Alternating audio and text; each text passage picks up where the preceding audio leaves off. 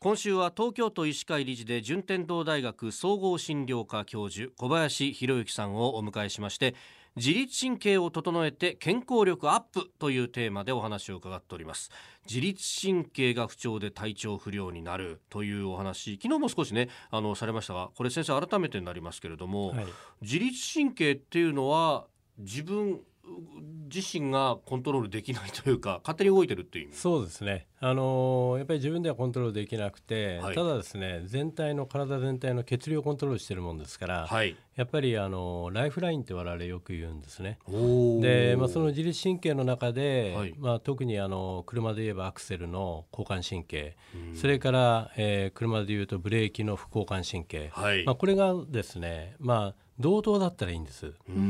あの同じような割合でしたら、はい、ところがですね、今ストレス社会ですから、はい、どうしてもですね、その車でいうアクセルだけが全開になってしまうんですね。そのまあ自律神経がちょっとこうバランスが崩してしまう理由として、うん、まあストレスというのももちろんあると思うんですけど、はいはい、他になんかこう誘発される要因っていうのはあるんでしょうか？あのこれ我々の取り巻く環境っていうのはですね、はい、もう本当自律神経を乱すような環境ばっかりでして、おそうなんですね。えー、あの特にですねやっぱ温度差ですね。温度差。えー、まあやっぱりあのこの暑いところから冷房の入ってるところに入るとか、はい、まあそれから逆にあの寒いところから急に暖かいところに入るとか、えー、まあそういうものもそうです。しやっぱり暴飲暴食とかですね、はい、あと対人関係、うん、えー、それからあと、まあ、通勤ラッシュの混雑とかですね、はい。まあ、あの例えばちょっとぶつかったりしただけでもそうですしあの会話の中だけでもやっぱり乱れることってのは多々ありますね。えー、ほいや確かに現代人の生活そのものですね。そうですね。ったことっていうのは。そういうことになりますね。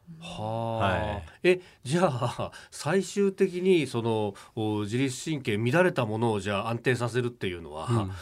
もうあのどっか山にこもるとかした方がいいんですか？いやあのまあそれもねまあ一つの方法なんですけどね、はい、あのまあいわゆるその自分の取り巻く環境からを遮断するっていう意味でね、ええまあ、あの例えば休みの時に、まあ、山へ行くとか、はい、あの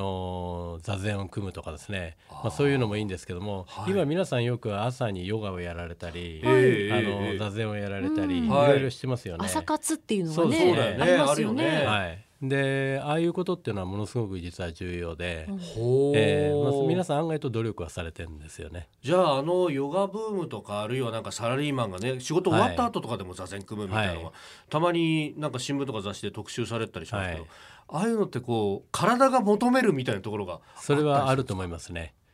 あのやはりあの自律神経を整えるのにやっぱり一番のポイントになるのはやっぱ呼吸なんでまあ、やっぱそういうものを重要視しているものに関しては、はい、やっぱり皆さん求めていきますよね。はあ。呼吸っていうのもなんか普段何気なくやってるところですけど、うん、なんか意識することで変わることってありますか？変わりますね。あのなぜかというとあの人っていうのはですね生きていくために食事と呼吸が一番重要で、はい、食事は皆さんすごくねあの気にされるんですよ、はい、これなぜかというとお金出してますからね。そうですね。確かにおっしゃる通りですね、何食おうかなって一番楽しみですよ。呼吸はねただですから、はい、だからね皆さんね意識しない。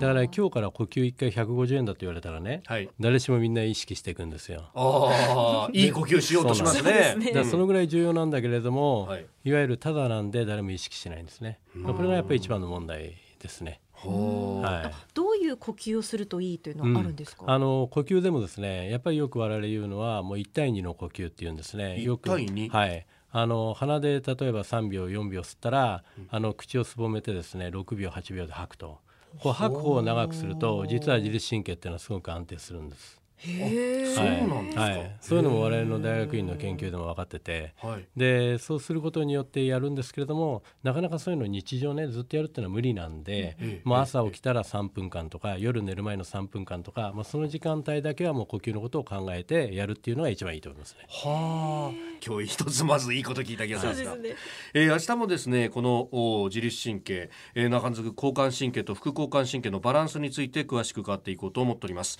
順天堂大学総合診療科教授小林博之さんでした。先生明日もよろしくお願いします、はい、ありがとうございます